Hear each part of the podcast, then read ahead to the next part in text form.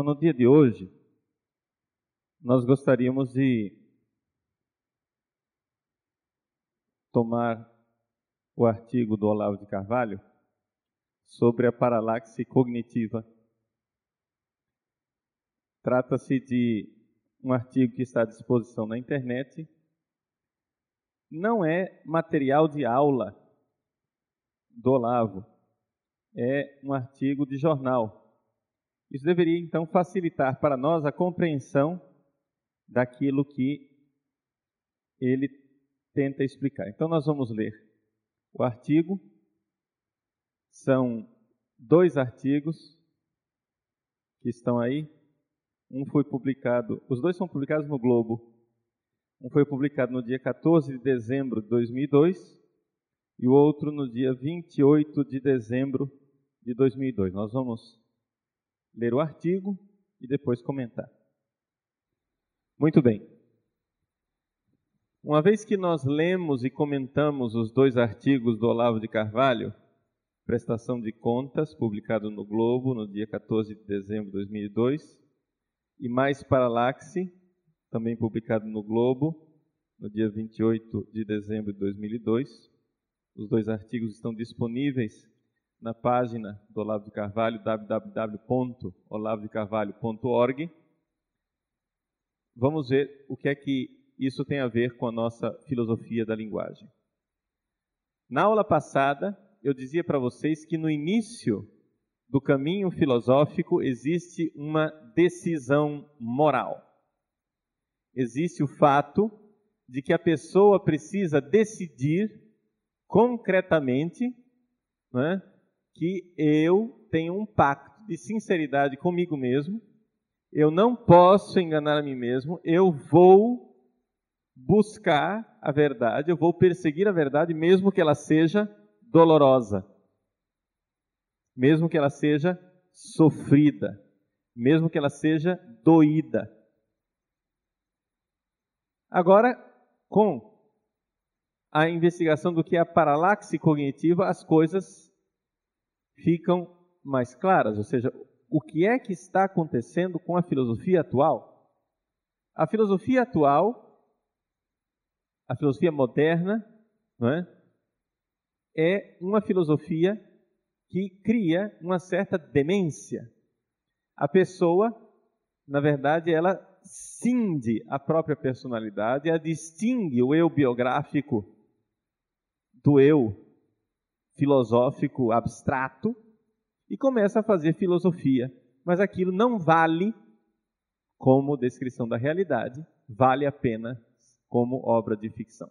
Nós iremos ver que isto é a pura verdade dentro do campo da filosofia da linguagem. Ou seja, a filosofia da linguagem atualmente está na moda. Por quê?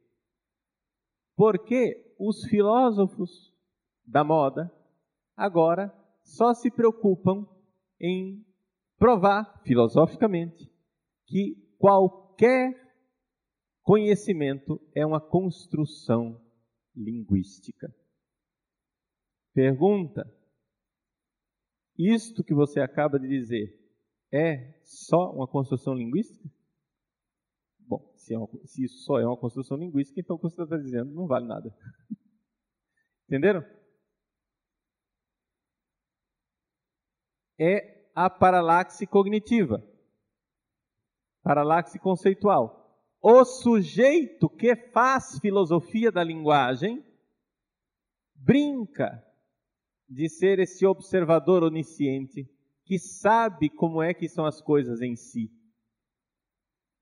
Ele é Deus Todo-Poderoso que enxerga as coisas como elas são. E o que é que ele diz?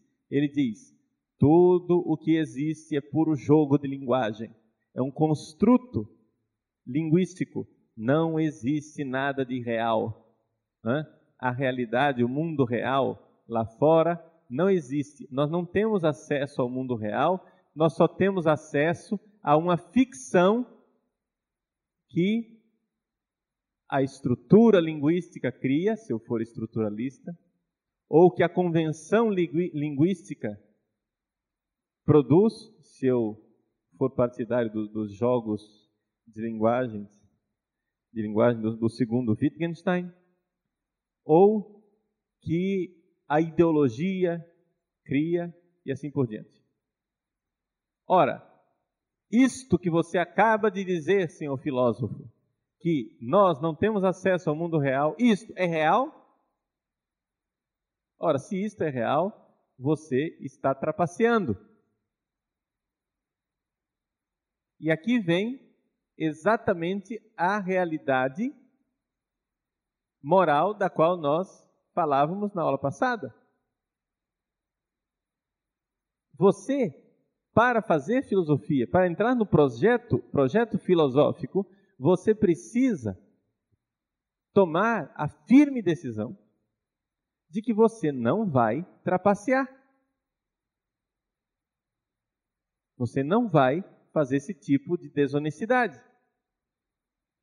Ou seja, você precisa incluir o que você, você mesmo naquilo que você está dizendo. Então vejam só. No nosso curso, isso vai ser uma decisão real. Nossa, vamos procurar fazer isso. Isso é um pacto que nós precisamos fazer no início do nosso curso. Tudo aquilo que nós dissermos sobre a linguagem em geral tem que ser aplicável àquilo que nós acabamos de dizer. Entenderam? Nós não podemos fazer um discurso linguístico a respeito da linguagem sem que aquilo que nós estamos dizendo a respeito da linguagem valha para aquilo que nós acabamos de dizer. Está percebendo o que é que eu quero fazer com vocês? Eu quero assinar com vocês esse contrato no início do nosso curso, que nós vamos investigar as coisas. Mas, para investigar as coisas, nós precisamos partir de um mundo real, de um eu real. O eu que investiga, ele tem uma biografia. Eu não posso dizer, por exemplo, eu faço filosofia, mas quem faz filosofia não pode ter opções teológicas. Eu não posso dizer isso, porque eu tenho opções teológicas. E não somente eu tenho opções teológicas, Sartre também tem opções teológicas, Heidegger também tem opções teológicas. Eles fazem de conta que não as têm, por causa da paralaxe conceitual. Entende? Faz de conta que eu não decidi que Deus não existe. É uma opção teológica. Faz de conta que eu sou científico. Não.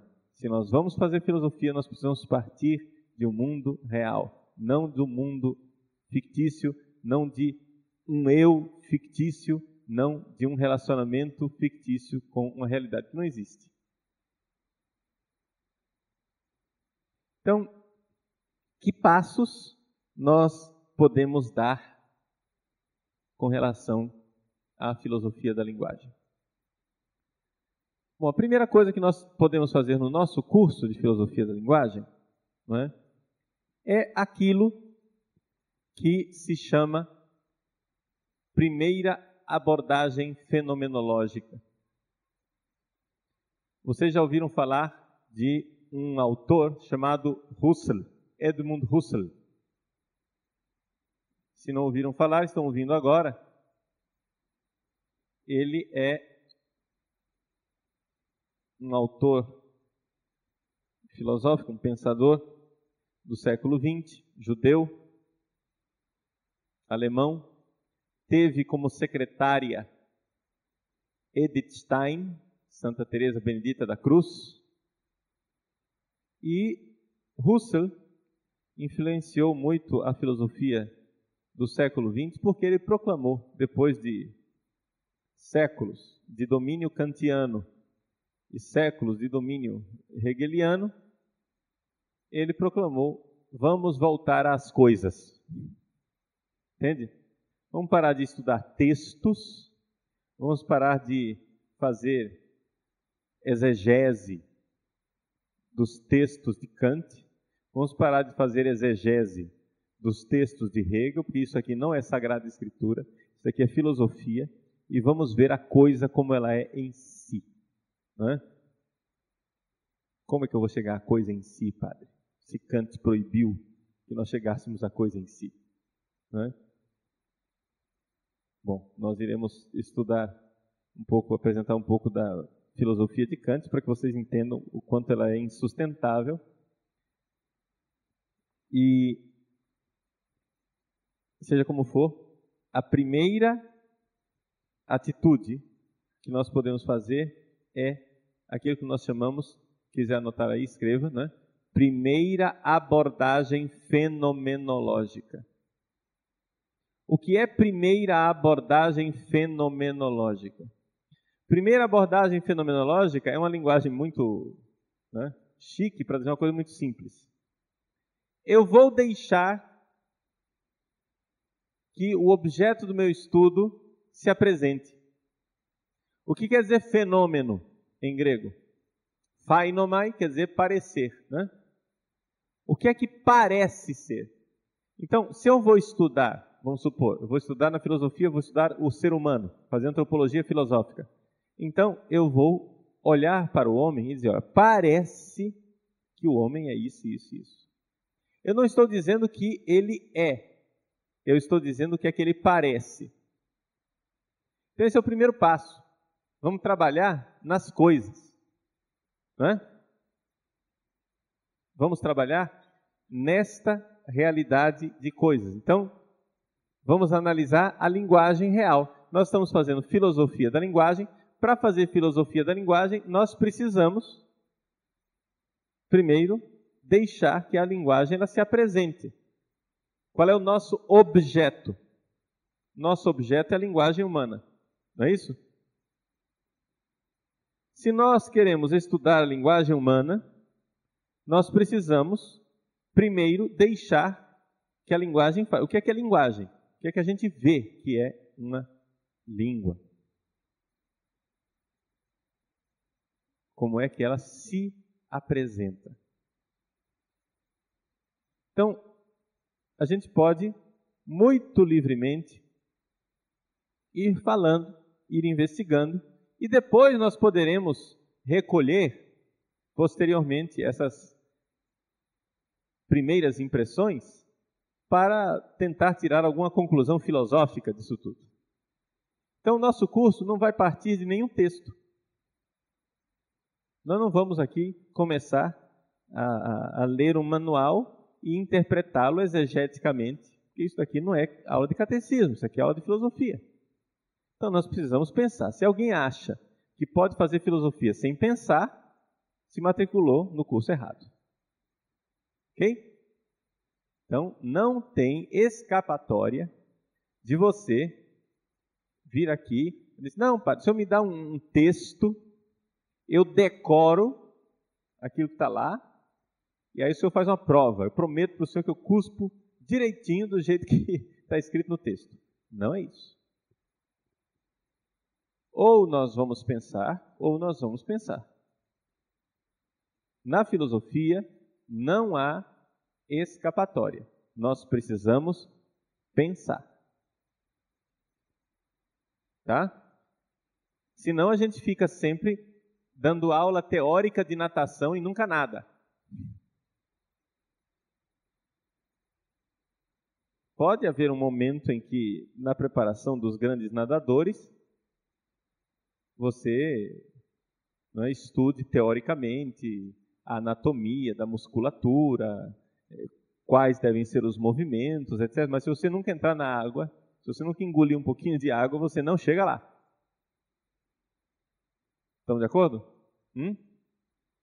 Então, filosofia também. Se você não pensar, a experiência filosófica é impossível. Então, o que é que nós podemos dizer a respeito da linguagem? O que é que é linguagem?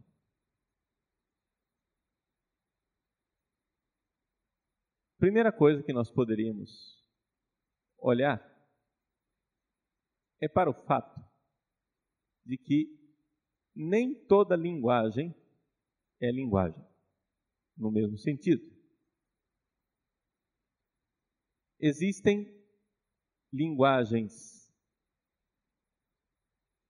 mais empíricas, mais que se referem mais à realidade empírica, e existe linguagem que se refere a uma outra realidade que nós poderíamos, usar, usando uma expressão tradicional, poderíamos dizer que se refere, se refere ao mundo do espírito. Vamos entender aqui. Vejam só, eu digo, onde fica o seminário de Cuiabá? Então eu dou indicação para você. Você sai aqui nessa rua, chama-se Rua do Seminário, você dobra à esquerda e vai até uma pequena praça que tem ali na frente. Aquela é a praça da Coab Dom Bosco. Na frente dessa praça, ao número né, 393, está o Seminário Arquidiocesano de Cuiabá. Você toca a campainha, diz que você quer falar com o Padre Paulo, eles vão abrir o portão para você, você entra, pronto, acabou. Chegou lá. Ok? Isto é linguagem. Esta linguagem, esse tipo de linguagem, é uma linguagem que nós chamamos de indicativa. Eu estou produzindo um discurso, estou usando palavras para indicar uma realidade. Ora, nós podemos nos perguntar se os animais são capazes de fazer isso.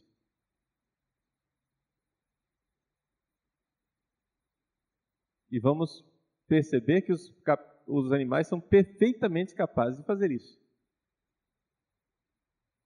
Quando um macaco vê um agressor se aproximando do bando, ele grita e indica: lá vem, né? Com aquele grito lá. Corre, macacada! E todo mundo corre. Né? Quando a abelha ela encontra um canteiro de flores saborosas, né? de onde ela vai tirar o néctar para produzir mel, ela chega na colmeia e, através da agitação das asas e do traseiro dela, ela tem uma linguagem que é capaz de indicar perfeitamente para as outras abelhas a quantidade de flores, a distância em que elas se encontram e a direção com relação ao sol.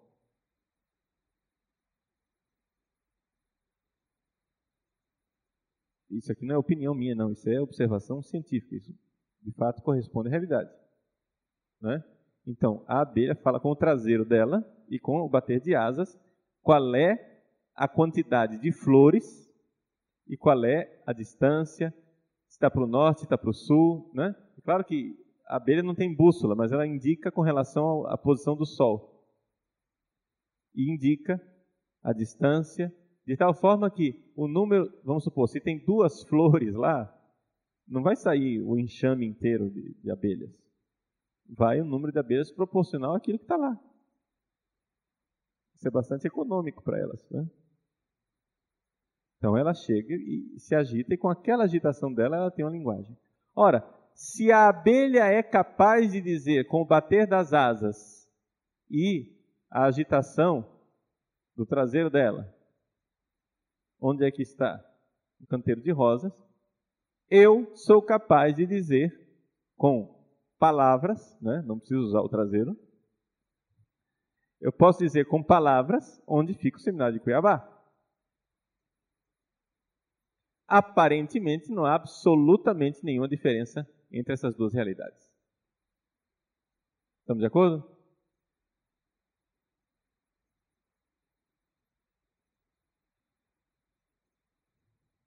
Se a abelha é capaz de dizer a quantidade de flores, mais ou menos, isto, quantidade, até que provem o contrário, eu sempre achei que isso era meio parecido com matemática, né? Não é isso? Não é matemática? Eu digo para um seminarista: olha, traga algumas folhas para o segundo ano de filosofia. Ele vai perguntar quantas? Eu digo, ah, não sei, traz umas 20, porque eles são 17, traz umas 20. Aí ele traz 20 folhas. A abelha faz essa mesma coisa. E isso é matemática. É evidente que a abelha não consegue fazer cálculos de equação, resolver problemas de aritmética. Mas isso é só uma questão de grau, não é? É só questão de, de quantidade, de, de, ou seja, tem gente que não consegue contar até mil, só consegue contar até três. Mas a faculdade é a mesma. Entende? A faculdade intelectiva. É só questão de, de tamanho. Questão de grau. Está entendendo isso? Então, não existe grande diferença substancial não é?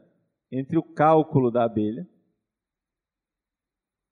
de folhas, de flores, e o cálculo, os cálculos que nós fazemos, que podem ser mais exatos, mais complexos, não é? Mas, de uma certa forma, isso daí a abelha também faz.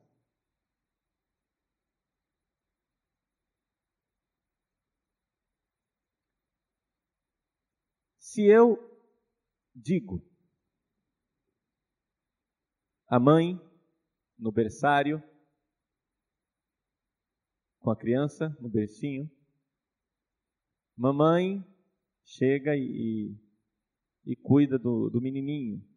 Nana, neném, que a cuca vem pegar, né? Muito bem. Ora, uma macaca faz isso também. Estamos de acordo? Ela pode não cantar, mas ela é capaz de, com linguagem gestual e ruídos sonoros, acalmar a sua cria para que ela durma.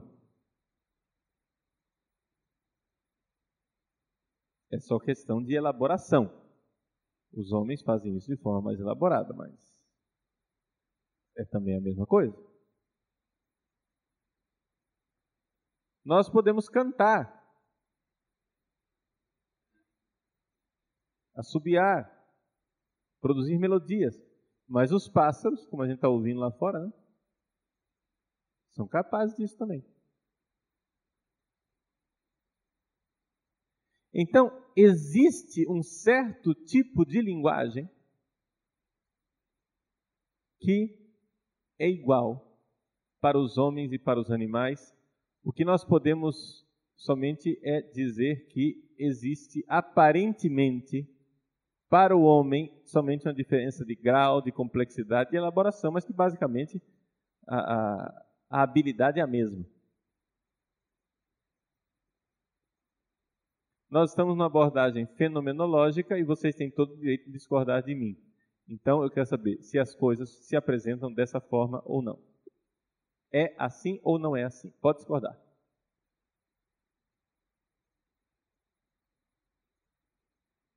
Vejam, eu perguntei se é assim, não se a coisa é assim em si. Nós estamos aqui perguntando se as coisas parecem ser assim, se apresentam como sendo assim. Não é isso? Se apresenta? Alguma discordância? Pode questionar, porque não precisa acreditar aqui não. Não é profissão de fé, isso aqui não é catecismo. Agora, por outro lado, existem linguagens que não me parece que haja uma, um correspondente no mundo animal. Quando, por exemplo, eu vou diante do meu bispo e ele pergunta: Prometes obediência a mim e aos meus sucessores? Eu digo, prometo.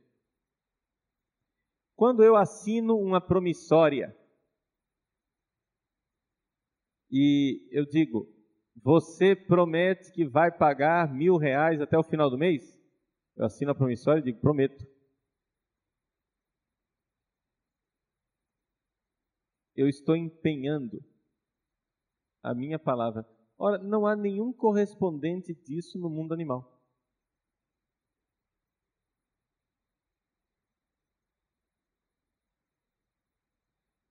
Os animais não fazem promessas.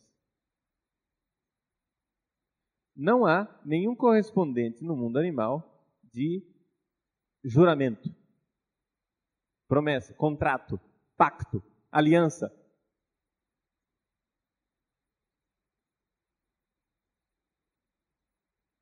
Não existe. Não vamos confundir aqui, por exemplo, existem alguns animais que andam em, é, com casais, né? Tem algumas aves, por exemplo, que acasalam no sentido literal da palavra, fazem um casal, onde uma vai, a outra vai atrás, né? Onde o macho vai, a fêmea vai atrás, onde a fêmea vai, o macho vai atrás. Pronto. Forma um casalzinho, mas não creio que exista um pacto conjugal, uma aliança conjugal, uma promessa. Né? Não há linguagem para realizar isso. Isso daí é um, uma característica daquela espécie mas não nasce de uma decisão interior, de um. Então, vejam que o fenômeno linguístico de promessa, contrato, juramento, pacto, aliança, é um fenômeno linguístico que empenha a outra pessoa.